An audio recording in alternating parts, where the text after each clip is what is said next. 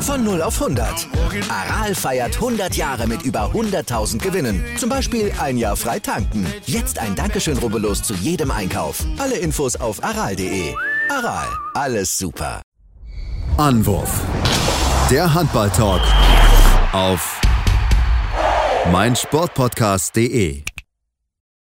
Hallo und herzlich willkommen zu einer neuen Ausgabe von Anwurf, eurem Handball-Talk auf meinsportpodcast.de. Die Vorrunde der Handball-WM, sie ist vorbei. Wir wollen ein erstes Fazit ziehen, natürlich uns mit der deutschen Mannschaft beschäftigen, den Blick werfen auf ihr letztes Gruppenspiel gegen Algerien. Wie haben sich präsentiert? Wie hat der zweite Anzug gesessen? Und darum ging es ja in dieser Partie hauptsächlich, nachdem ja schon feststand, dass der Gruppensieg der deutschen Mannschaft nicht mehr zu nehmen ist. Sehen wir nicht aber auch ein allgemeines Fazit ziehen zu den anderen Mannschaften und den Blick werfen ein bisschen auf die Trainerpersonalien, die in den letzten Tagen jetzt bekannt geworden sind. Mein Name ist Sebastian Müller und meine natürlich heute nicht allein, habe heute sogar volles Haus, kann man gut beschreiben.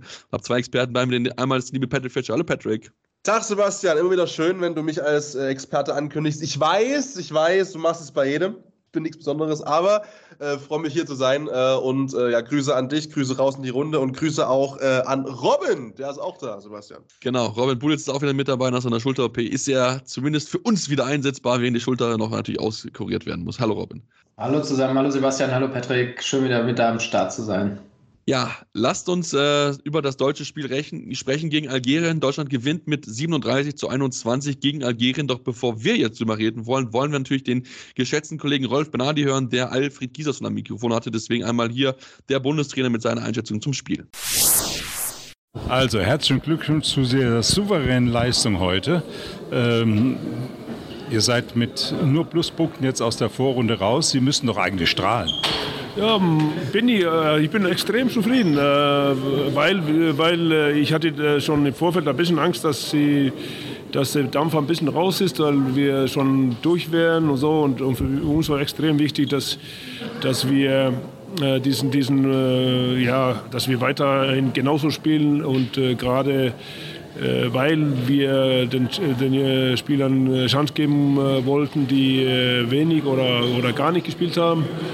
Und, äh, und äh, dass wir so äh, als Mannschaft so konzentriert zur Sache gingen von Anfang an und äh, um denen auch äh, äh, eine sehr, sehr gute Chance zu geben, sich zu zeigen. Und das haben die auch alle sehr, sehr gut gemacht. Alle haben klasse Leistung gezeigt. wir wussten, dass Algerien eine, eine eine unorthodoxe Mannschaft ist. Die haben äh, aber einen sehr guten Einzelspieler, sind ein bisschen wild äh, in Angriff und Abwehr, aber wir haben einfach so gespielt, dass sie nie eine Chance hatten, äh, ja, ihr Potenzial zu zeigen. Und das war, hat mich sehr stolz gemacht. Ihr habt die Linie von Anfang an bis zum Schluss durchgehalten und gleichzeitig nochmal die 3-2-1 ganz gut einüben können. Genau, und mit unterschiedlichen Leuten auch, auch diese Abwehr trainiert und äh, vor, der Algerier vor ziemlich große Probleme damit gestellt. Ja, Patrick, äh, Bundestrainer ist zufrieden. Äh, bist du auch zufrieden mit dem Auftritt der deutschen Mannschaft? Ja, also ich, na, natürlich, äh, wir werden im Laufe der Folge noch drauf zu sprechen kommen, ähm, war es ein Gegner, wo vielleicht auch nichts anderes zu erwarten war, beziehungsweise wo man zumindest aus Fan natürlich, aus Fansicht gesagt hat, ey, das sollte doch bitte auch für mich zur Unterhaltung dienend ein Spektakel werden. Das wurde es auch. Ähm, du hast schon so schön anf anformuliert in deiner, in deiner Anmoderation, der zweite Anzug sitzt und der sitzt wirklich gut. Wir haben ja auch schon vor einigen Tagen drüber gesprochen, dass es auch wichtig ist und dass auch natürlich Gislason vollkommen klar clever genug ist, um auch zu wissen, für die Balance im Team und für die Chemie auch im Team, dass es halt einfach jetzt mal an der Zeit ist, auch Leuten Spielzeit zu geben, die vorher nicht so viel Spielzeit hatten zum Beispiel Luka Witzke, zum Beispiel auch ein Gibril Mbenge vom, vom Bergischen HC, der ja auch schon, selbst wenn man diese Vorbereitungsspiele mitnimmt, keine wirkliche Rolle gespielt hat. Äh, damit meine ich auch wirklich gar keine, zumindest auf der Platte nicht. Und der hat es gut gemacht, da waren äh, gute Sachen, gute Aktionen mit dabei. Es hat offensiv gepasst, natürlich.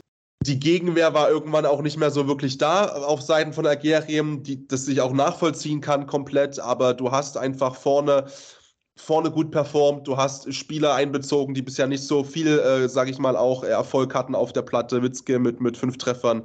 Äh, Kohlbacher kommen wir noch dazu. Zehn von zehn, bärenstark. Aber auch defensiv fand ich es äh, wirklich, wirklich gut. Es war ja auch so ein bisschen die Frage, die wir uns gestellt haben na, nach dem Serbien-Spiel. Mensch, wäre es nicht äh, möglich, da auch mal ein bisschen vielleicht mal diese, diese, ja, aus der zweiten Reihe sozusagen, aus der 1B-Variante jemanden reinzustellen in die Deckung mit, der vielleicht ein bisschen für mehr Stabilität dort sorgt. Hat auch funktioniert.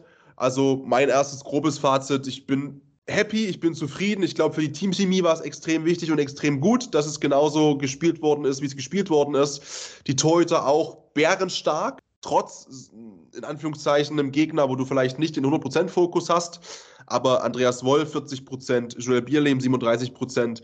Ähm, also ich bin happy und habe Bock auf die, die Hauptrunde.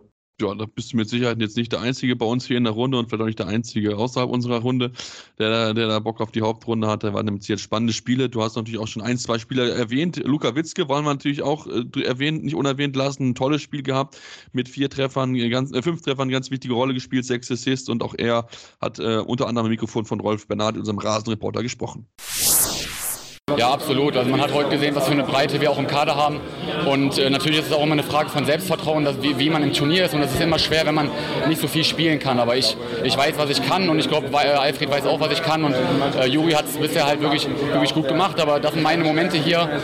Ähm, und, und, da gehe ich rein und da bin ich voll da. Wenn ich die Chance bekomme, dann, dann gebe ich alles und weiß, was für Qualitäten ich da, äh, habe, wo ich der Mannschaft mit helfen kann. Und, und ich glaube, dass das auch für Alfred wichtig ist zu sehen, dass äh, wir im Kader eine gute Breite haben und auch ähm, ja, harte Vorrundenspiele auf uns warten und, und man da auch vielleicht Kräfte mal verteilen muss und, und wir den ganzen Kader brauchen, um da vielleicht auch erfolgreich zu sein dann am Ende.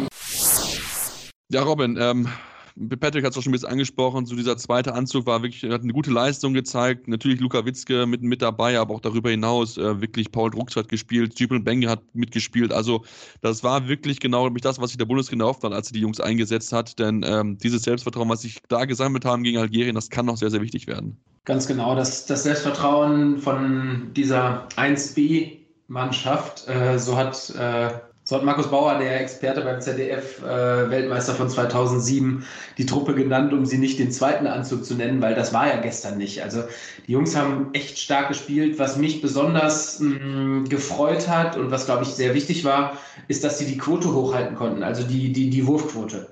Die war bei den Deutschen wieder über 70 Prozent. Die ist das ganze Turnier über schon gut, was den deutschen, was der deutschen Nationalmannschaft in den letzten Jahren immer so ein bisschen abging nämlich eine hohe, gute Wurfquote.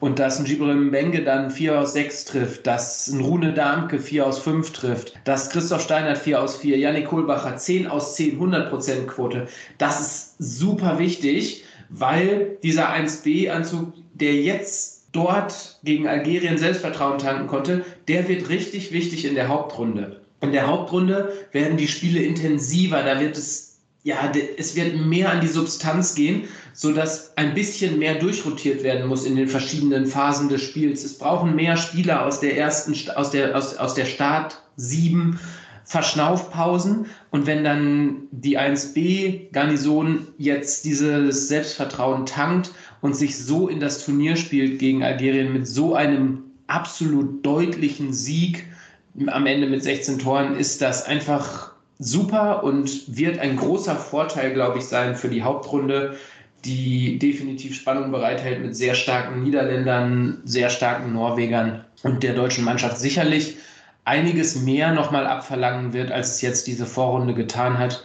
Einziger Wermutstropfen vielleicht für mich, Philipp Weber ein bisschen unglücklich agiert, äh, 0 aus 3 getroffen, in der dann nicht mehr groß zum Einsatz gekommen zähle ich aber persönlich auch nicht zu dieser 1B-Garnison, sondern eher äh, mit Julian Köster zusammen in der Rotation, in der, ähm, in der, in der ersten, im ersten Gewand. Genau, werde ich jetzt auch gesagt. Ich meine, er hat ja auch viel Selbstvertrauen in den zwei Spielen davor gesammelt, deswegen würde ich jetzt diese 0 von 3 in ein bisschen mehr als sechs Minuten jetzt nicht überbewerten, aber trotzdem, also wie gesagt, das hat sehr, sehr gut, mir sehr gut gefallen. Also wir haben uns wirklich gute Leistung gezeigt. Annik Kohlbach hat 10 von 10, überragendes Spiel wieder gehabt. Auch Christoph Steiner hat mit 4 von 4, also ganz, ganz sicher sich präsentiert. Das ist, glaube ich, ganz, ganz schön zu sehen für die deutsche Mannschaft, dass da, dass da auch so weitergehen kann. Und was mich auch eigentlich am ja, meisten mit beeindruckt hat, ist Patrick, äh, wenn wir uns das Spielverlauf so ein bisschen anschauen, ist die deutsche Abwehrleistung. Also klar, wir kommen nicht gut so rein, liegen 3-1 zurück und dann aber eine Phase, wo 10 Minuten lang Algerien kein einziges Tor wirft. Man kann sich ein bisschen absetzen, nicht so überragend viel, aber diese Defensive war gestern wirklich das Prunkstück der Mannschaft. Ja, und das war ja auch genau das, was wir so ein bisschen äh, gehofft haben, dass es halt genauso wird. Klar, nochmal, ähm, natürlich hast du jetzt keine Offensivpower gleichzusetzen mit der, die jetzt, sage ich mal, in der Hauptrunde auf dich wartet, mit den Niederländern, wo wir auch noch zu sprechen kommen werden, oder auch den Norwegern mit einem Sander Sargosen beispielsweise. Aber es hat funktioniert und es hat vor allem auch gezeigt, dass du ja einfach auch doch eine gewisse Variabilität hinten drin hast, ne? Und, und nicht nur dieses äh, gängige 6-0 verteidigen kannst, äh, sondern auch noch quasi andere Möglichkeiten einfach da sind, um ordentlich zu verteidigen, die du auch brauchst, um halt eben auch gewisse Offensivreihen vor Probleme zu stellen, weil eine Offensivreihe im Normalfall doch dann sehr schnell dabei ist, sich auch einstellen zu können darauf, auf eine gewisse Verteidigungsformation. Und wir haben das ja auch ein bisschen kritisiert, dass so ein bisschen diese Rotation gefehlt hat, vielleicht im Serbien-Spiel. Ähm, da war es ja auch sehr, sehr eng. Man hätte vielleicht eher eingreifen können von Seiten von Alfred Gislason. Hat es dann nicht gemacht. Äh, jetzt weiß man aber, ey, man kann Du kannst da auch einen Paul Drucks zum Beispiel reinstellen, du kannst einen Simon Ernst hinten reinstellen, vor allem eben in der Defensive. Und es war wirklich viel stabiler. Es ist viel weniger durchgekommen. Und wenn du halt dazu auch noch dich darauf verlassen kannst, dass deine beiden Torhüter so performen wie bisher, insgesamt in diesem Turnier. Ähm, beide über 30 Prozent, äh, Bierlehm ein Prozentpunkt sogar mehr. In der Partie war es jetzt äh, 37 Prozent, bei Bierlehm wie gesagt 40 bei Wolf dann kann das wirklich schon funktionieren. Und wie gesagt, ähm, es sind ja auch einige Dinge gezeigt worden oder offen, offensichtlich ge geworden, sozusagen, in der deutschen Verteidigung, dass du eben nicht mehr zwanghaft immer gleich verteidigen musst, ne? Genau, die 3-2-1-Deckung wäre jetzt auch so ein Thema, was ich noch angesprochen hätte, weil ich fand die gerade mit Julian Köster auf der Spitze, war die sehr, sehr gut, Robin. Die haben immer wieder äh, ja, die Algerier vor große Probleme gestellt, haben dort äh, ja wirklich auch einfache Bälle gewonnen. Und das auch gerade Julian Köster auf der Spitze da, wie mit seinen langen Armen. Ähm, das ist doch etwas, was dann noch Hoffnung macht, dass wir halt nicht nur noch diese 6-0-Deckung haben, sondern wirklich eine starke 3-2-1, was ja auch Alfred Gieser, auch gegen Kiel jahrelang sehr, sehr gut gemacht hat. Definitiv. Alfred Gislason äh, und diese 3-2-1 kennt man aus äh, glorreichen Kieler Zeiten mit Henrik Pekel da vorne auf der Spitze, Domagoj Duvniak vorne auf der Spitze, der für mich einer der besten ähm, ja, vorgezogenen Verteidiger der Welt ist einfach. Und es ist schön zu sehen, dass Deutschland diese Verteidigung jetzt immer besser auf die Platte bekommt. Das ist nämlich das, was den Deutschen meiner Meinung nach in den letzten fünf, sechs, sieben Jahren so ein bisschen abhanden gekommen ist, nämlich die Variation in der Abwehr. Und das auf Top-Niveau musst du verschiedene Abwehrformationen spielen können. Die Spanier sind für mich, was das angeht, das absolute Paradebeispiel. Die 5-1-Deckung der Spanier bringt fast jeden Angriff aus dem Konzept. Wir haben es selber als deutsche Nation so oft leidvoll erfahren gegen die Spanier, an dieser 5-1 verzweifelt. Aber jetzt, du hast es gesagt, mit Julian Köster, fast krakenähnlich, wie er da vorne die Arme ausstreckt, den Mittelmann oder den halben teilweise bis zur Mittellinie zurückverfolgt, nachsetzt, den Gegner unter Druck setzt. Das ist dieses, ja, es führt dazu, dass der Gegner den Ball hektisch, viel zu schnell, überhastet abspielt. Es setzt den Gegner enorm unter Druck. Und diese Abwehrvariante, dass Deutschland die immer besser auf die Platte bekommt, kann ein großer Faktor werden im Laufe des Turniers. Und es ist schön zu sehen, dass Alfred Gislason es geschafft hat, diese Abwehrformation, die er beim THW Kiel schon bis bis zur Exzellenz, also par excellence hat trainieren lassen, jetzt auch diesen jungen Spielern wie Julian Köster und Johannes Goller, weil wir dürfen nicht vergessen, Johannes Goller ist 25, der ist zwar Captain und gefühlt seit Ewigkeiten ein Topspieler, aber immer noch auch ein sehr junger Bursche, dass diese Truppe, dass diese jungen Leute ähm, ja zusammen in der Zusammenarbeit mit Alfred Gislason jetzt so eine starke Abwehr ähm, auf die Beine gestellt bekommen. Und ich freue mich darauf zu sehen, wie diese Abwehr dann gegen so wirkliche Top-Nationen wie Norwegen äh, sich beweist und ob sie dann auch immer noch standhält. Aber ich sehe da gute Vorzeichen definitiv schon und bin sehr happy über diese Abwehrformation. Definitiv, da stimme ich dir absolut zu. Ich bin auch aber dann, wenn wir schon ein klein bisschen jetzt auch vielleicht ein bisschen anteasen jetzt für die, was gleich kommen wird, auch gespannt, wie mit der, mit der Angriff-Abwehrwechsel hinkommt. Denn das haben wir auch wieder gesehen, wie der 1-2 Angriff-Abwehrwechsel, was man gemacht hat. Immerhin, das ist natürlich Christoph Steiner dann viel über äh, Außen dann angreifen, um ihn auf Halb zu haben als Verteidiger. Das bin ich, glaube ich, sehr, sehr gespannt drauf, wie das funktionieren wird, dann auch noch, wie es umgesetzt wird, dann auch gegen die prinzipiell stärkeren Mannschaften, die da auf uns warten. Und darauf wollen wir jetzt mal schauen, welche Mannschaften denn warten auf uns in der Hauptrundengruppe. Da wollen wir gleich jetzt drauf gucken, machen eine kurze Pause hier bei Anruf, eurem Handball-Talk auf meinsportpodcast.de. Wieder live von Ihrem Toyota-Partner mit diesem Leasing-Auftakt. Der neue Toyota Jahreshybrid. Ab 179 Euro im Monat. Ohne Anzahlung. Seine Sicherheitsassistenten laufen mit. Und ja, ab ins Netz mit voller Konnektivität. Auch am Start die Toyota Team Deutschland Sondermodelle. Ohne Anzahlung geht's in die nächste Runde. Jetzt los zu Ihrem Toyota-Partner.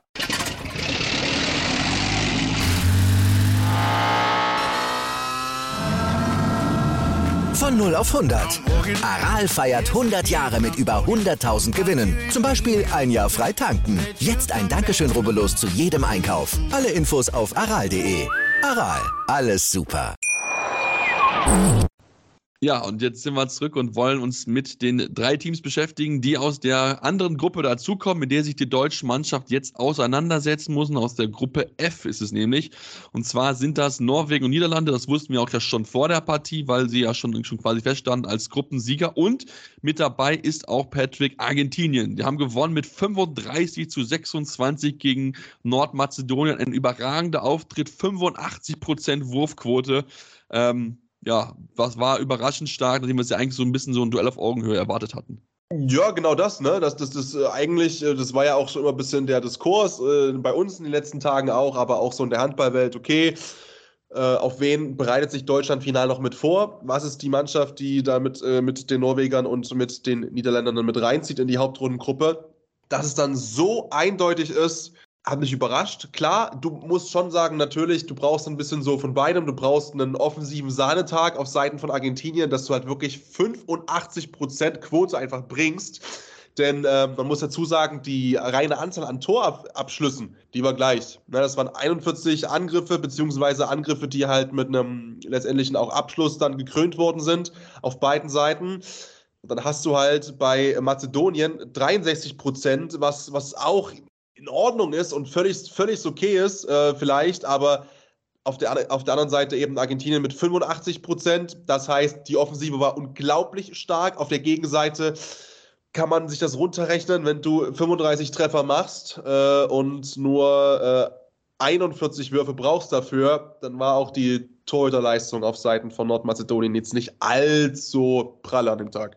Nee, definitiv nicht. 13% Quote, nur fünf gehaltene Bälle. Das sagt, glaube ich, relativ viel aus, dass da ja, nicht, nichts zusammenlief bei den äh, nordmazedonischen Keepern. Auch insgesamt Nordmazedonien wirklich als auch in den letzten Jahren sehr enttäuschend gewesen. Bei der letzten WM nur ein einziges Spiel gewonnen, bei der EM nur 22. von 24 Teams gewesen. Also da wartet auf Kiri Lazarov, der das vielleicht auch noch besser gemacht hätte als seine Teamkollegen, noch einiges an Arbeit.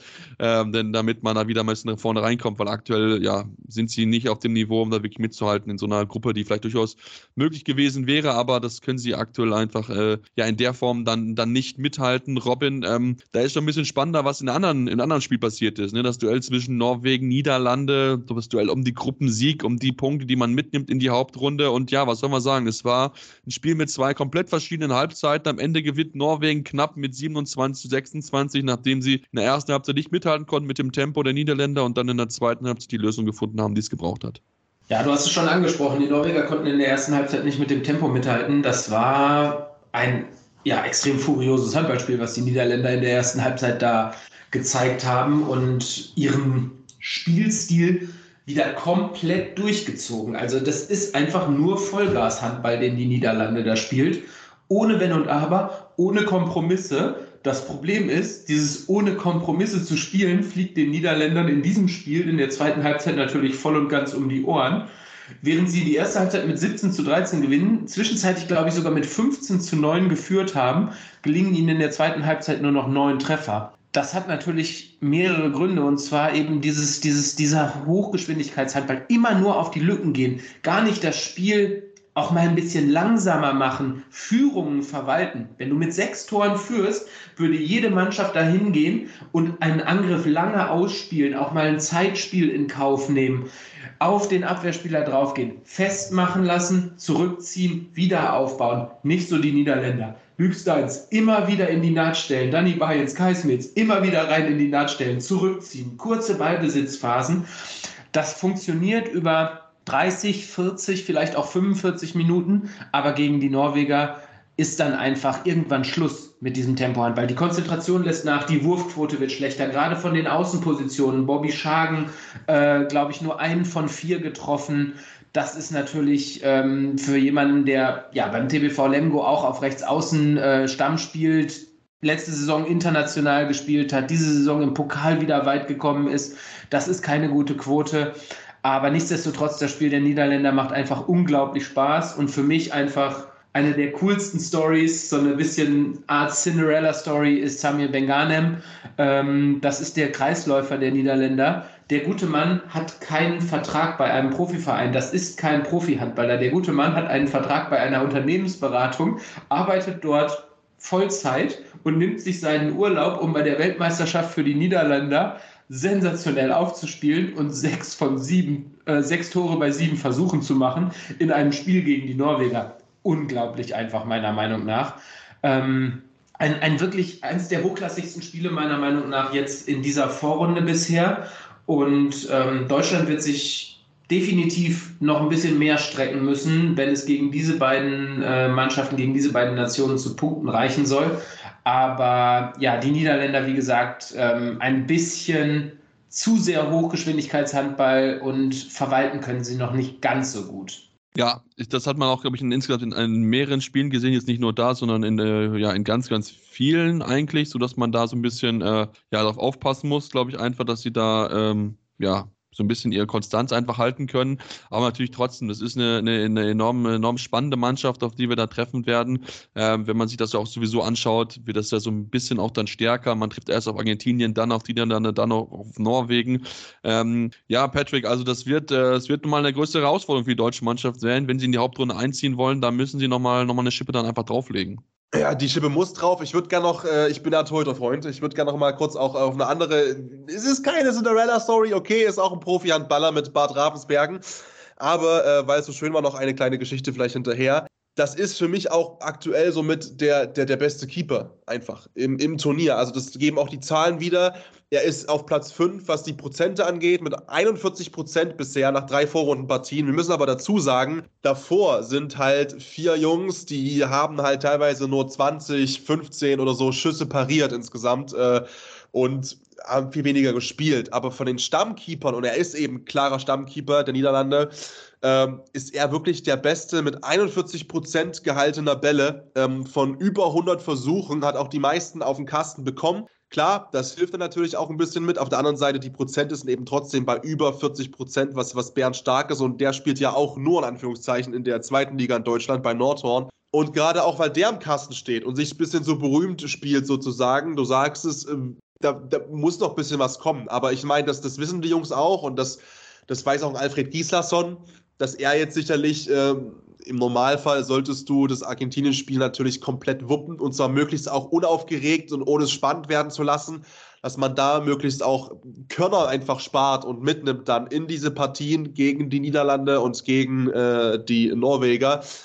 Ja, da muss was kommen, weil natürlich, äh, also gestern, wie gesagt, oder äh, das Spiel gegen Algerien hat gezeigt, die Defensive, die funktioniert beim 1B-Anzug. Wir haben es ja auch von dem 1A-Anzug, der jetzt wieder spielen wird, auch wenn die Rotation sicherlich äh, größer sein wird, noch nicht gesehen. So, ne? Das ist natürlich jetzt, äh, wenn er mit diesem 1A-Anzug weiterspielen möchte, mit den offensichtlich ja, ich will nicht sagen besseren in seiner Sicht, aber halt mit der 1A-Lösung einfach. Äh, vorne haben wir gesehen, das klappt teilweise extrem gut, gegen Serbien gerade auch.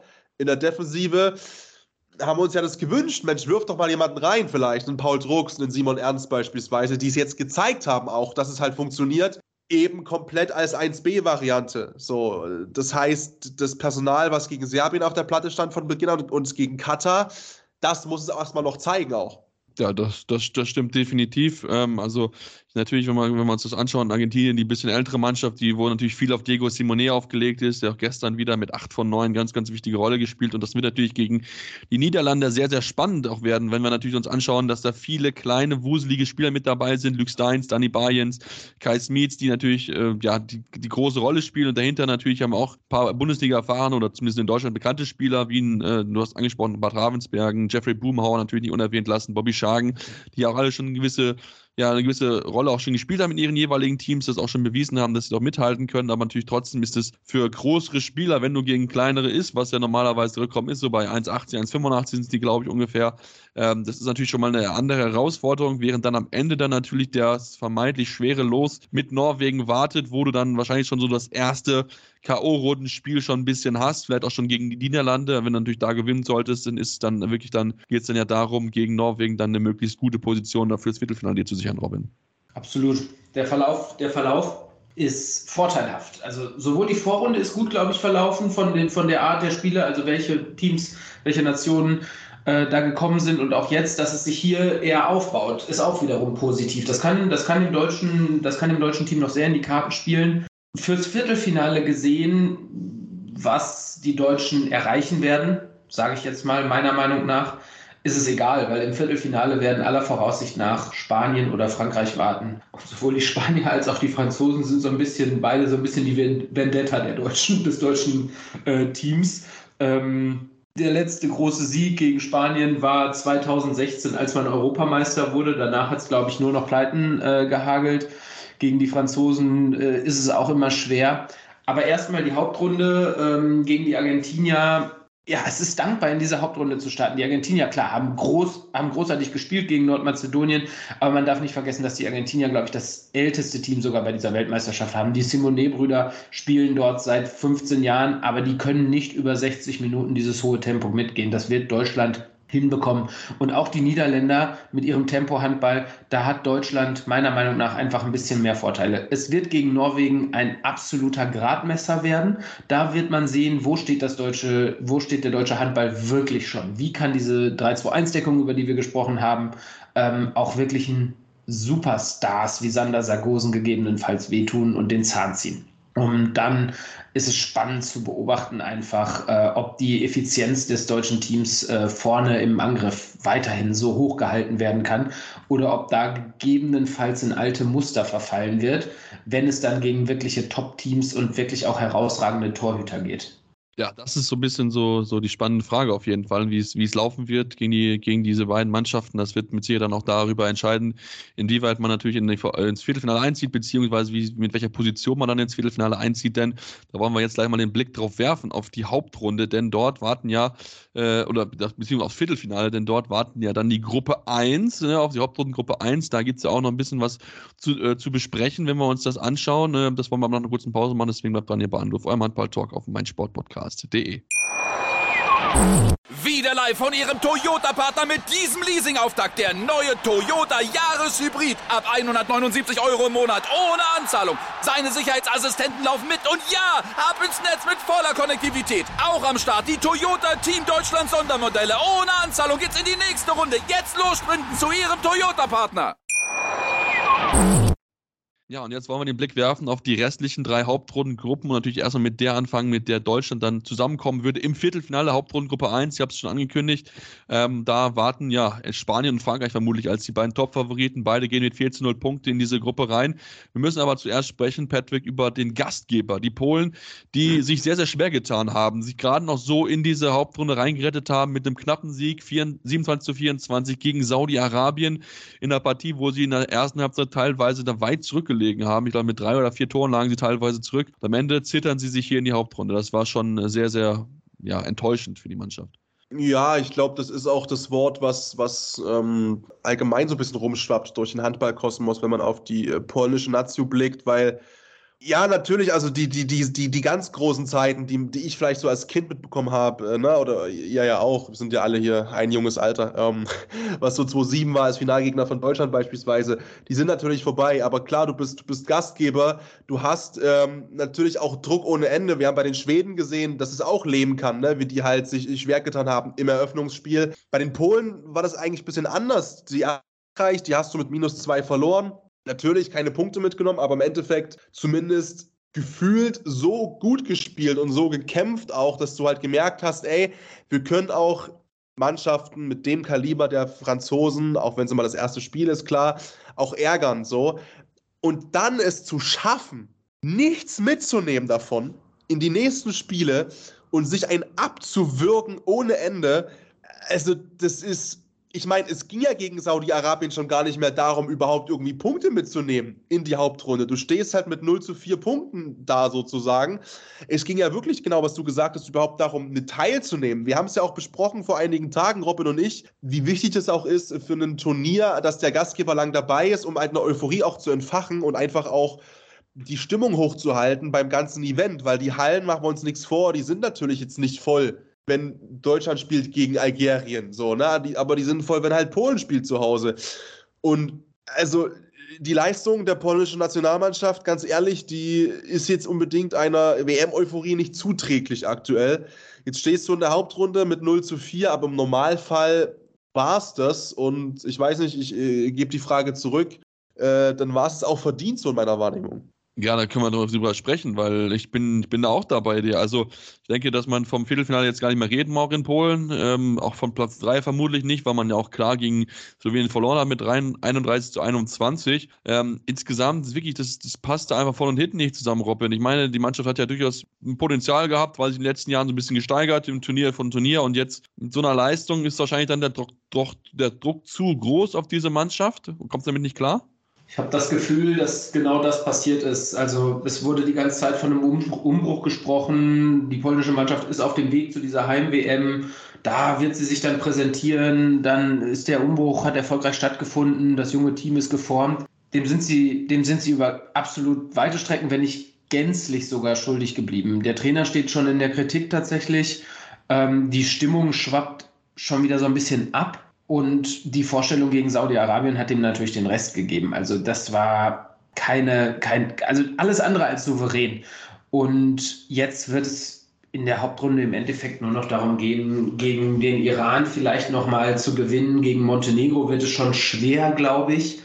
Äh, wenn ich mir das Spiel Polens gegen Slowenien in der Vorrunde angeguckt habe, dann wird Montenegro auch echt eine Herausforderung für die Polen sein über Spanien oder eine Sensation, dass es ins Viertelfinale geht, brauchen wir, glaube ich, gar nicht zu reden.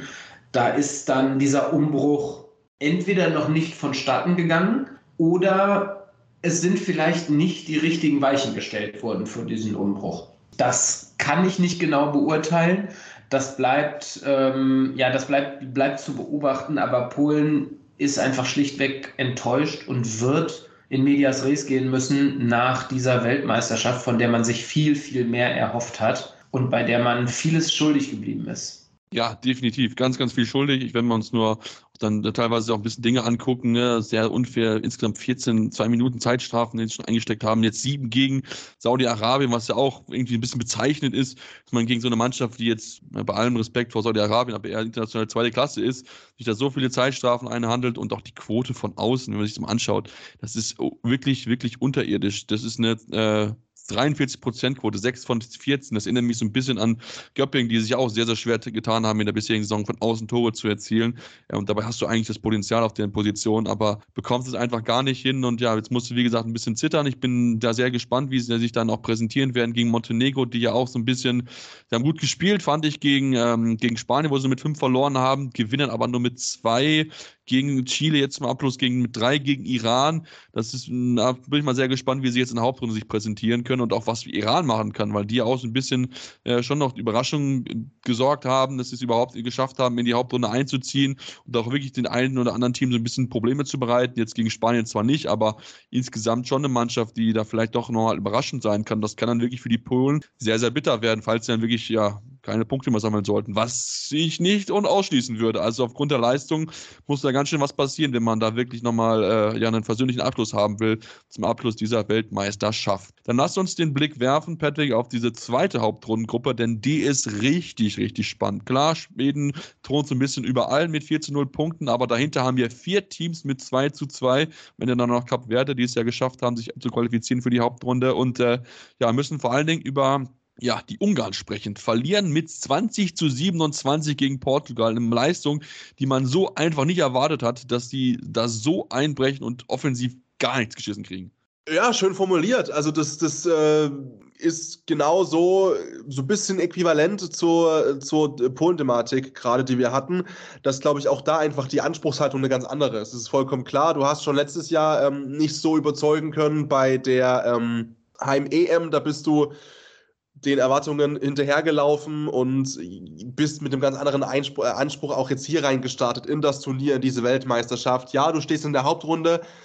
Ähm, natürlich, also boah, du kannst natürlich auch sagen, die Portugiesen waren stark, denn die stehen auch bei 2 zu 2 jetzt und die hatten vorher ein kleines bisschen mehr Druck vielleicht auch, weil sie genau wussten, ey, also wir brauchen nochmal einen Sieg, um überhaupt irgendwas auch mitzunehmen in die Hauptrunde sozusagen. Bei den Ungarn stand schon fest, dass sie ja mit mindestens eben diesen 2 zu 2 Punkten da rein starten. Es könnten eben aber auch 4 zu 0 sein. Äh, das ist natürlich auch eigentlich der Anspruch, den du, glaube ich, hast. Gerade auch wenn du eben auf die anderen Gegner schaust in dieser Hauptrundengruppe und du wusstest, okay, äh, es stehen alle bei 2 zu 2. Das wird eine komplett wilde Veranstaltung eventuell in dieser Gruppe. Schweden mal ausgeklammert.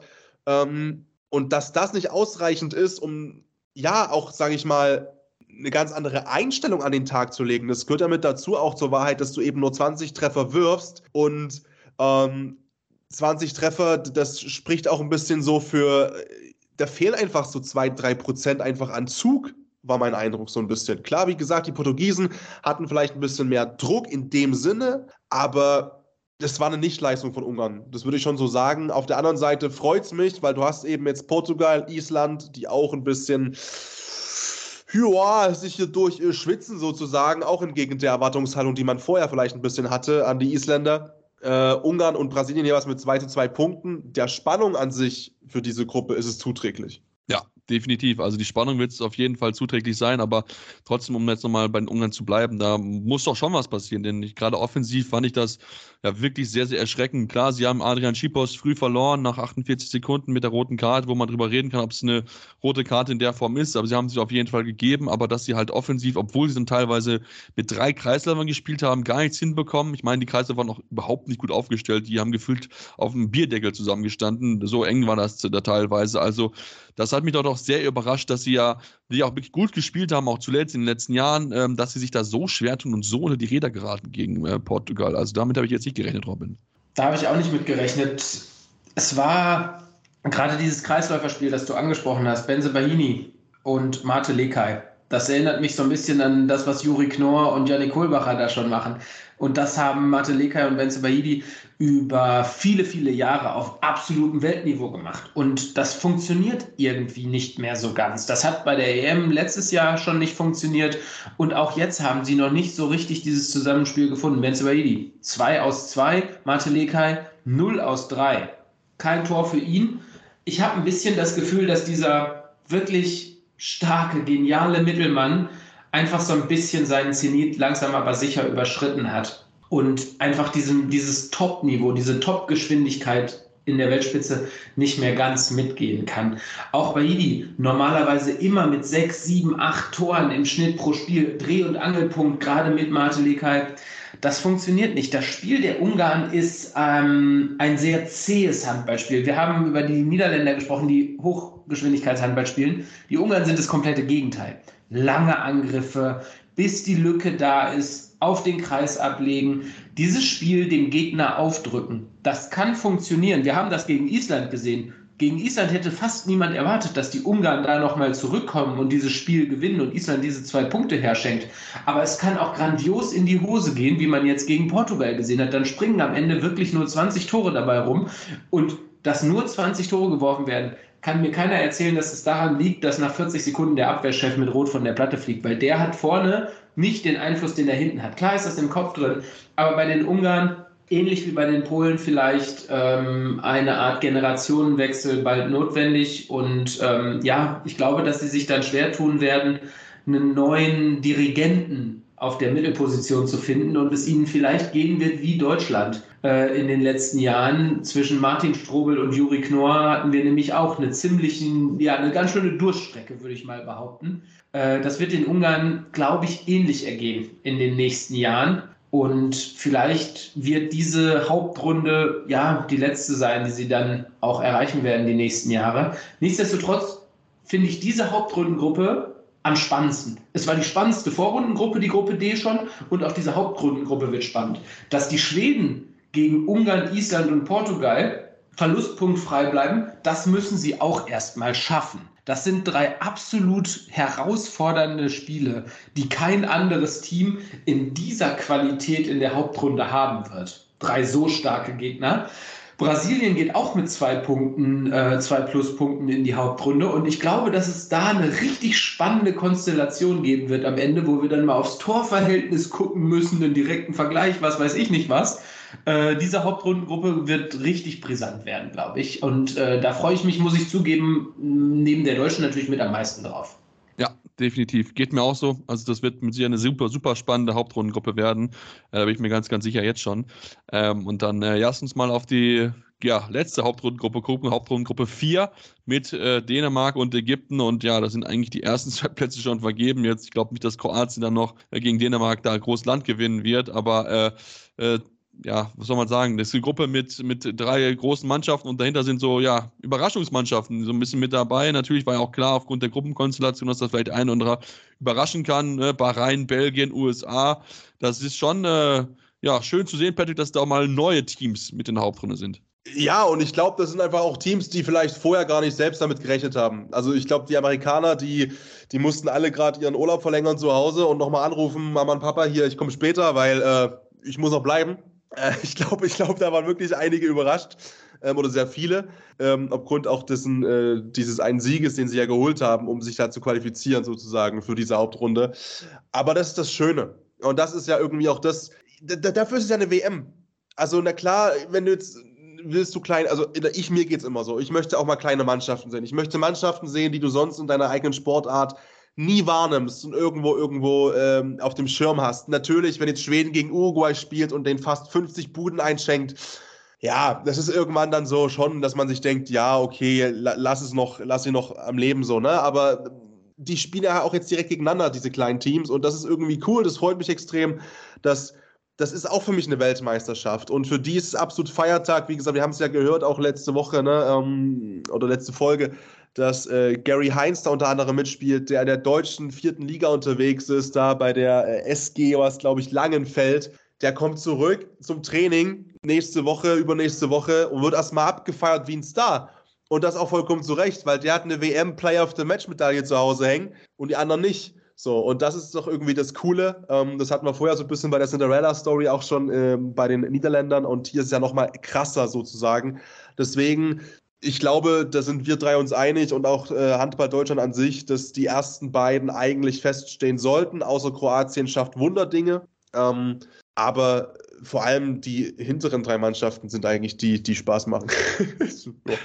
Ja, auf jeden Fall. Also ich meine, klar, die haben natürlich dann gegen, gegen Ägypten und gegen Dänemark, das haben wir echt gesehen, nicht keine Chancen, aber ist natürlich trotzdem cool zu sehen. Ich meine, auch Gary Himes war ja auch bei äh, Take Me Out mit dabei, wir haben ja letzte Folge drüber gesprochen gehabt. Also äh, ja, sehr, sehr, sehr, sehr cool auf jeden Fall. Eine tolle Geschichte. Was wir aber trotzdem drüber reden müssen, Robin, auch wenn wir jetzt natürlich äh, davon ausgehen, dass Ägypten und Dänemark das vorweggehen, ist über Tunesien und Marokko. Beides Teams, die sich mit Sicherheit aufgrund der Gruppenkonstellation was ausgerechnet haben, dass zu sagen, okay, hey, wir können es ja eigentlich schaffen in die Hauptrunde ja, am Ende sind beide, zählen sie zu den Täuschen, nur im Presidents Cup letzte in der Vorrundengruppe gewesen. Da haben beide Teams ganz schön was vor Arbeit vor sich, denn ähm, aktuell sind sie nicht in der Form, um dann wirklich in die Hauptrunde da mitzuspielen.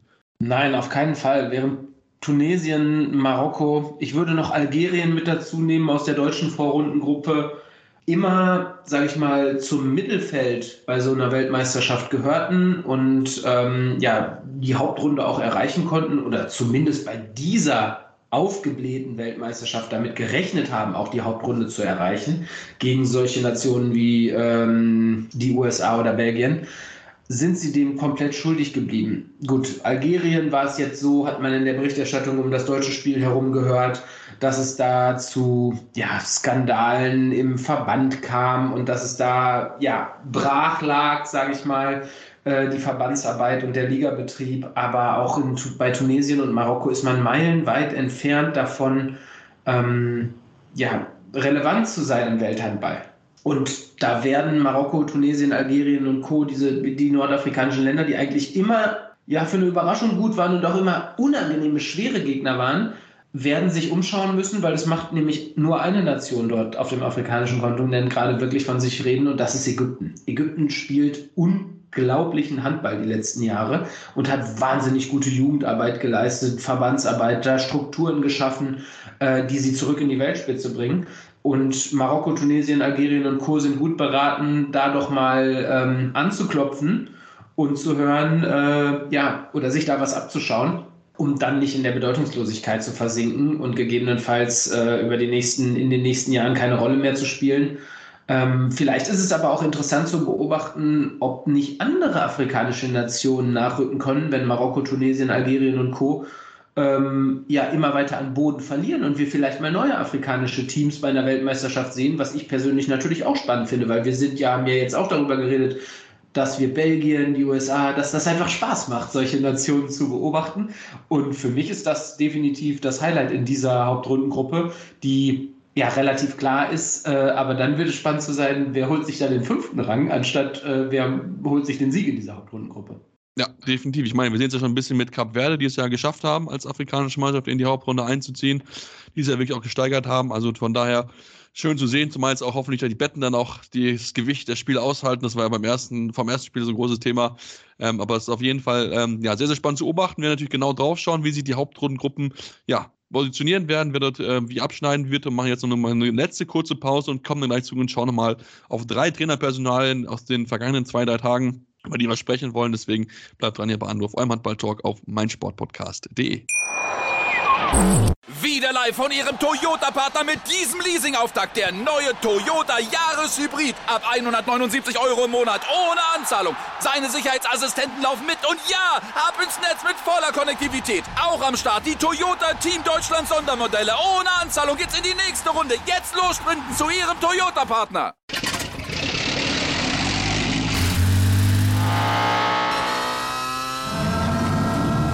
Von 0 auf 100. Aral feiert 100 Jahre mit über 100.000 Gewinnen. Zum Beispiel ein Jahr frei tanken. Jetzt ein Dankeschön, rubbellos zu jedem Einkauf. Alle Infos auf aral.de. Aral, alles super. Ja, und jetzt sind wir zurück und wollen noch über drei Trainerpersonalien sprechen aus den vergangenen zwei Tagen. Wir wollen den Anfang machen mit einer Verlängerung, denn die, der SCDFK Leipzig hat dazu entschieden, den Vertrag mit Runa Sigtriksson zu, äh, zu verlängern bis 2025. Patrick, er war ja erstmal nur bis zum Sommer eingestellt und hat ja überzeugt mit den wirklich guten Leistungen seiner Mannschaft. Ja, auch wenn es zu, äh, zuletzt dann wieder nicht mehr so rund lief, sag ich mal, aus Sicht der Leipziger. Ähm, sei mal dahingestellt, dass da auch ein Spiel dabei war gegen die Füchse aus Berlin. Für mich eine komplett richtige Entscheidung. Also, auch wenn der Name unaussprechlich ist äh, und ich mich aber ein bisschen schwer tue, aber er hat uns auch sofort hier in Leipzig allen das Du angeboten, deswegen ist da auch ein Haken dran. Nee, also es war, glaube ich, sehr schnell abzusehen. Also natürlich, ähm, Jetzt musst du schauen, dass du wieder gut reinkommst nach der Weltmeisterschaft in die Saison. Du fängst gegen Melsungen an, das ist kein Selbstläufer. Dann kommt auch schon der Kracher gegen den SC Magdeburg, dann zwar zu Hause im Derby. Da werden wir ja auch vor Ort sein. Ähm, das sind natürlich dann Spiele, wo du sagst, buh, aufpassen, dass das Pendel nicht wieder umschlägt in die andere Richtung. Du warst aber eben auch verwöhnt aus Leipziger Sicht. Ne? Mit sechs Siegen zu Beginn in Folge, Vereinsrekord eingestellt. Damit konnte keiner rechnen. Natürlich das schwingt jetzt so ein bisschen mit, wenn es mal nicht so läuft äh, und dass man da aufpassen muss, eben auch als Fan oder eben auch als äh, Journalist jetzt nicht wieder zu sagen, oh, Verlängerung ein bisschen zu früh, jetzt hast du gegen BHC lief nicht und Füchse liefen nicht und Melsung war vielleicht schwer, Magdeburg wird ganz schwer, dass man da nicht überdramatisiert. Ich glaube, also auch so wie ich ihn kennenlernen konnte bisher, äh, passt auch menschlich extrem gut, auch was ich so höre aus der Mannschaft. Ähm, wenn ich da so mit Spielern spreche, ohne jetzt natürlich Namen zu nennen, äh, passt es extrem gut und, und macht den Jungs viel Spaß im Training. Die, die Spielidee, die kommt langsam an, wie ein Runa Sigtrygson eben spielen möchte. Äh, auch sehr viel Tempo im Angriffsspiel und, und, und äh, sag ich mal, sehr direkt und sehr, sehr wirklich straight in Richtung Tor und ähm, nicht viel Tamtam. -Tam. Das hat man auch schon wirklich auch gesehen, sage ich mal, dass es auch gleich gegriffen hat, dass es Leipzig auch gut tut, eben anhand der Ergebnisse. Deswegen ihm das Vertrauen auszusprechen und zu sagen, pass auf, äh, ey, der Start war super, äh, jetzt bitte bis 25 bleiben, ist für mich, glaube ich, eine komplett nachvollziehbare und richtige Entscheidung, weil man darf nicht vergessen, nur weil du jetzt, weil du jetzt sechs Spiele gewonnen hast, äh, heißt es nicht, dass du plötzlich jetzt sagst, ah, okay, jetzt doch, doch wieder Saisonziel Platz 5 nach außen in der Mannschaft, ey, das mag alles anders sein, dass man da sich immer noch orientiert und sagt, ey, wir können noch und wir haben noch Kapazität nach oben und Luft. Äh, aber wir haben ja am Anfang der Saison da gesessen und uns Gedanken gemacht, oh, da musst du erstmal ein bisschen aufpassen, nicht in den Abstiegskampf reinzurutschen äh, und da auch zu bleiben. Deswegen, ich glaube, richtige und verständliche Entscheidung. Ja, definitiv. Also wie gesagt, hat er, glaube ich, den Vereinsrekord mit den meisten Siegen in Folge aufgestellt in der Bundesliga. Ja. Also von daher, ja, absoluter No-Brainer. Man macht hier wirklich Nägel mit Köpfen. Das hat bisher sehr, sehr gut funktioniert. Da hat man wirklich die richtige Entscheidung getroffen, den Isländer dann nach Leipzig zu holen. Robin, dann lass uns auf äh, eine Entlassung zu sprechen kommen, äh, worüber wir schon mal in der letzten Ausgabe und auch in den letzten Wochen immer wieder diskutiert haben. Sportunion Neckar-Sulm ähm, gab es am Montag dieses Krisentreffen und jetzt hat man sich dazu entschieden, ähm, ja, sowohl Trainer Tanja Lockwin zu entlassen, als auch mit dem sportlichen Leiter ähm, Gerhard Husas ähm, ja, sich zu trennen, war ja der Partner von Tanja Lockwin und man hat jetzt beide entlassen aufgrund der sportlichen Talfahrt. Äh, eine, ja, wie ich finde, richtige Entscheidung, oder? Es ist eine überfällige Entscheidung, Sebastian. Wir haben ähm, nicht diese Woche Montag, sondern vergangene Woche Montag haben wir beide schon dazu gesprochen, ähm, dass es überfällig geworden ist. Einfach, also dass es Zeit wurde. Spätestens mit dieser wirklich deutlichen Niederlage gegen den direkten Konkurrenten aus Zwickau ist es unumgänglich gewesen. Richtige Entscheidung von Neckars-Ulm. Dieses, äh, dieses Konstrukt aus äh, Tanja Lockwin und Gerhard Husers äh, hat gut funktioniert 2018 war ähm, Lockman ja kurz äh, schon Interimstrainerin und ist dann in der Saison danach, glaube ich, oder zwei Jahre später dann ähm, fest zur, äh, nach Neckars-Ulm gewechselt. Erste Saison direkt super Leistung, sechster Platz, beste Saisonergebnis in der Neckars-Ulmer Neckars Vereinsgeschichte. Aber was dann vor dieser Saison stattgefunden hat, war ja auch ein Zusammenspiel zwischen Gerd Husers und Tanja Lockwin, die diesen Kader komplett neu aufgestellt haben. Riesenumbruch, zwölf Neuzugänge, extrem hohe Ziele gesteckt. Warum das getan wurde, kann ich ganz ehrlich auch nicht sagen. Vielleicht hat man in diesen zwölf Neuzugängen viel mehr gesehen, als drin war. Oder man hat den Zugang zu diesen Neuzugängen nicht gefunden. Nicht, oder man hat diesen Zugang zu diesen Neuzugängen nicht gefunden. Man hat ihn offensichtlich nicht gefunden.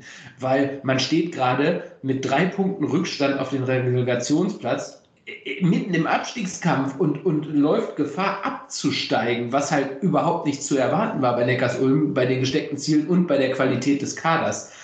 Dementsprechend wichtige und richtige Entscheidung, weil jetzt ist es noch genug Zeit meiner Meinung nach im Abstiegskampf äh, mit diesem Signal rauszukommen und die Klasse zu halten. Das nächste Spiel ist natürlich das unglücklichste, was kommen kann gegen Bietigheim, die in der Bundesliga gefühlt ja alles kaputt schießen. Und ähm, gut, Neckars-Ulm ist sofort on fire, wenn dieses Spiel gewonnen wird oder da ein Punkt geholt wird. Dann ist man richtig im Abstiegskampf und hat wieder alle Trumpfe auf seiner Seite, sage ich mal. Aber ob das gelingen mag, ist natürlich die Frage. Jetzt ist erstmal der Co-Trainer Mart, äh, Mart Aldering ähm, bereitet die Mannschaft auf dieses super schwere Spiel gegen Bietigheim vor und versucht dann natürlich in den verbleibenden Spielen ähm, die Trendwende da zu schaffen. Aber ja, kurzum, Fazit, ähm, Tanja Lockwin, Gerd Husers hat funktioniert eine Zeit lang, dieses Gespann, die beiden als Partner. Logisch ist es dann, dass sie aber auch beide zusammen gehen müssen, wenn es sportlich nicht mehr funktioniert. Genau, zumal ja auch bei Frauenhandball und auch äh, Frauenhandball.com und auch bei anderen natürlich auch oder bei Stimme, Heimburger Stunde auch sehr, sehr deutlich geworden ist, dass die Mannschaft da auch mit beiden nicht mehr zusammenarbeiten wollen, wo es ja doch der klare Über zum Überworfen gekommen ist. Natürlich, ähm, jetzt, äh, wenn man so ein bisschen mit die Lokalpresse beschäftigen, Patrick, da wird auch geschrieben, dass es nur ein Anfang sein kann. Ich meine, man bekommt auch einen neuen Geschäftsführer in Neckarsulm, wo jetzt natürlich ein großer, ein, vielleicht auch gleich jetzt mal mit diesem Abgang von Geschäftsführer, sportlicher Leitung, man sich da auch vielleicht grundsätzliche Gedanken machen soll. Erstens, wo geht es natürlich in Zukunft hin? Weil natürlich du hast einen Kader, mit dem du vielleicht eigentlich Richtung Europa gehen wolltest. Das ist natürlich jetzt erstmal gar kein Thema, geht es jetzt nur um Klassenerhalt, aber natürlich trotzdem musst du dich vielleicht grundsätzlich hinterfragen, inwieweit du vielleicht dich neu aufstellst, um dann wirklich diesen nächsten Schritt zu sagen oder ob du sagst, okay, wir sind einfach glücklich, dass wir in der ersten Bundesliga spielen und dann ist es halt einfach so. Naja, und das, das muss es für mich erstmal wieder sein. Also, das, nur weil jetzt vielleicht die Saison so läuft, wie sie läuft, ähm, ich meine, die Spielerinnen gehen ja auch, ne? Also das ist ja, die, die auch schon sagen, boah, das Projekt ist komplett gescheitert, gibt es ja auch Fälle, ne? Und, und wo dann sich Spielerinnen eben auch schon ganz klar, auch ja öffentlich, das sage ich mal, position, positionieren und sagen, ey, boah, das läuft da alles aber nicht so wirklich sexy ab behind the scenes. Ähm, das heißt, du musst auch erstmal wieder ein bisschen Vertrauen aufbauen über Leistung, auch für andere Spielerinnen vielleicht, um perspektivisch wieder mal zu sagen, ja, also Europa ist ein Thema. Weil jetzt nach der Saison auch äh, dann jemanden zu verpflichten, boah, also da musst du argumentativ aber wirklich ein Goethe sein, das da rhetorisch so hinzulegen, dass du da noch Leute überzeugst von dir, weil ich glaube, es kann auch nicht die Lösung sein, zu sagen jetzt, okay, die Saison sagen wir mal, die Klasse wird gehalten und okay, super. Äh, wir haben die Saison irgendwie gerettet hinten raus. Das kann jetzt auch nicht angehen, dann zu sagen, okay, aber nächstes Jahr Europa. Nee, also ich glaube, du musst erstmal jetzt, das, das braucht erstmal wieder ein bisschen Zeit, glaube ich, um wieder mal überhaupt ein gewisses Grundgerüst aufzubauen, weil du hast diesen Umbruch eben gehabt und es muss erstmal wieder mal eine Basis entstehen, dass du mal eine Saison, ich sag mal, völlig belanglos, langweilig auf Platz 8 bis 7, 9 einfach zu Ende fährst aber ohne großes Drama links und rechts. Äh, ich finde, das kommt erstmal noch dazwischen. Also, das ist, was Robin auch gerade gesagt hat, ja, dass man eben jetzt nicht sagt, äh, dann halt nächstes Jahr. Nee, ich glaube, das muss wirklich erstmal auf gesunde Beine sich wieder stellen. Und das braucht halt Zeit. Und die Zeit musst du auch dem kompletten Verein geben, natürlich. Ob der Verein das selbst so sieht, in sich drin, ist halt dann die Frage. Oder ob man sich da wieder verleiten lässt und sagt, ja, aber nächstes Jahr. Ist halt, ist halt die Frage. Ich meine, der Vereinspräsident, ähm, der Name ist mir gerade entfallen, ist jetzt auch, glaube ich, 80 Jahre alt geworden. Da kann man vielleicht auch mal irgendwann mal drüber nachdenken. Ne? Mit 80 ist zwar schön, dass er der Vereinspräsident ist und dann auch immer bereit ist, da alles für investieren für seinen Verein, ob man da nicht nochmal sich mal ein bisschen verjüngt auf der Position, neue Impulse noch einfach reinbringt, denn wir kennen das ja alle. Ne? Mit, mit, mit dem Alter ist man da vielleicht nicht mehr ganz so innovativ, sage ich es mal so, beziehungsweise tut es vielleicht mit anderen gewissen Dingen dann vielleicht noch ein bisschen schwieriger, ohne jetzt da ihn persönlich anzugreifen zu wollen, aber wie gesagt, auch da kann man natürlich drüber nachdenken, weil auch er natürlich das gewesen ist, der dieses Konstrukt mitgetragen hat, der sich auch so ein bisschen auch vielleicht lange dran festgehalten hat, jetzt im Endeffekt, wenn man sich schaut, wie die, diese Talfahrt gewesen ist, die ganze Saison über. Also von daher, so schauen wir mal, wie es dann dort weitergeht. Lasst uns dann zum Abschluss auf die letzte Trainerpersonal zu sprechen kommen, die ja irgendwie stattgefunden hat, so Mitte Dezember, aber wovon so keiner irgendwie was erfahren hat. Denn äh, ohne Frauenhandball.com wüssten wir jetzt gar nicht, dass Thomas Zeitz die VfL Weibling zum Saisonende verlassen wird. Hat der Mitte Dezember äh, in der Zeitung gesagt, in der Weiblinger Kreiszeitung. Aber der Verein, Robin, hält sich noch bedeckt und hat bisher noch gar keine Informationen rausgegeben. Ja, der VfL Weibling äh, ja, hält, sich, hält sich sehr bedeckt und ja.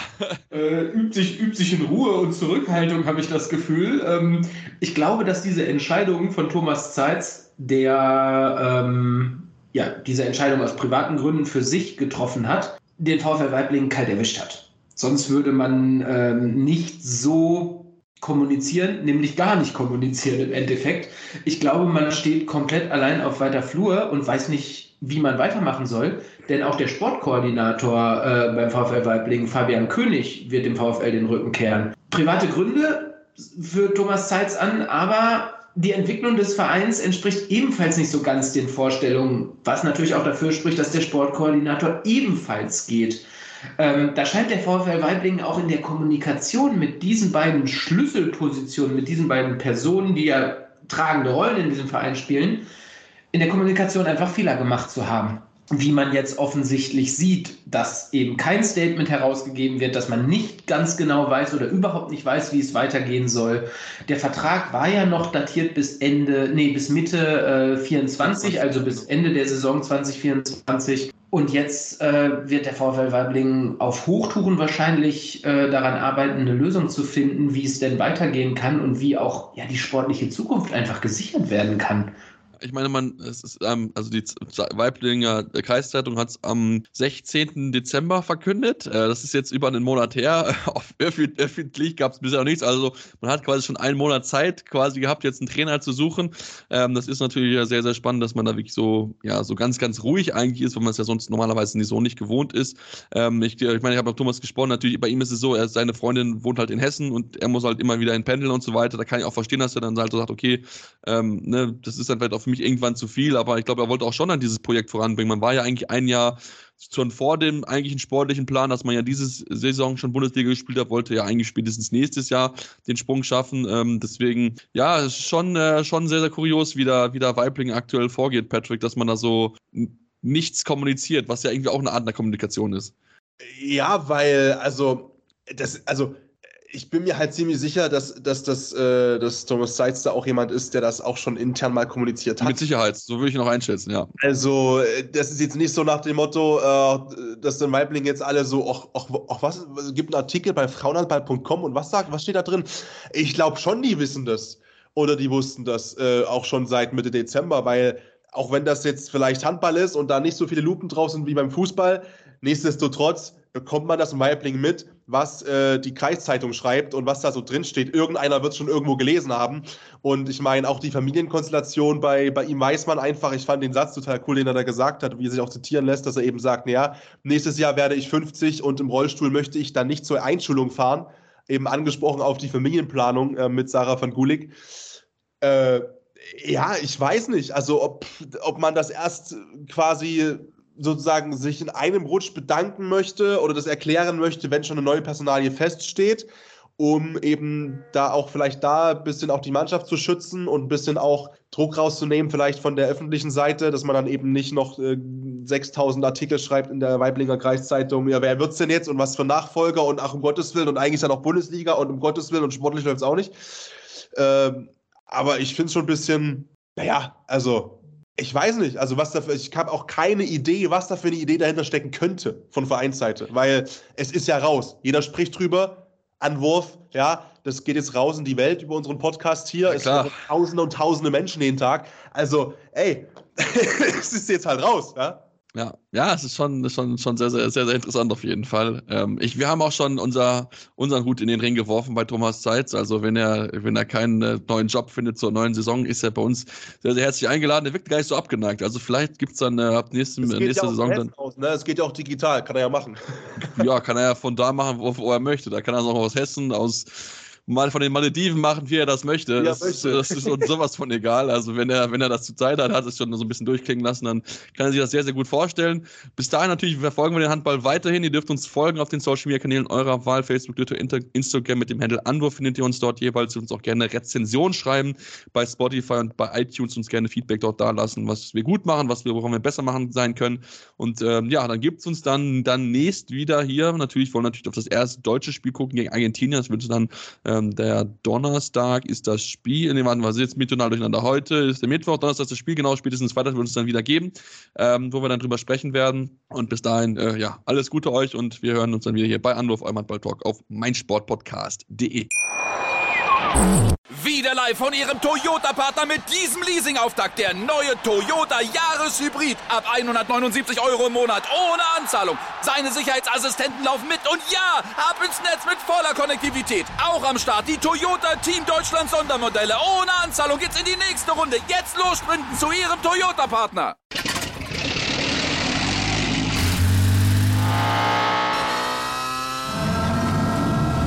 Von 0 auf 100. Aral feiert 100 Jahre mit über 100.000 Gewinnen. Zum Beispiel ein Jahr frei tanken. Jetzt ein Dankeschön, rubbellos zu jedem Einkauf. Alle Infos auf aral.de. Aral, alles super. Anwurf. Der Handball-Talk auf meinsportpodcast.de.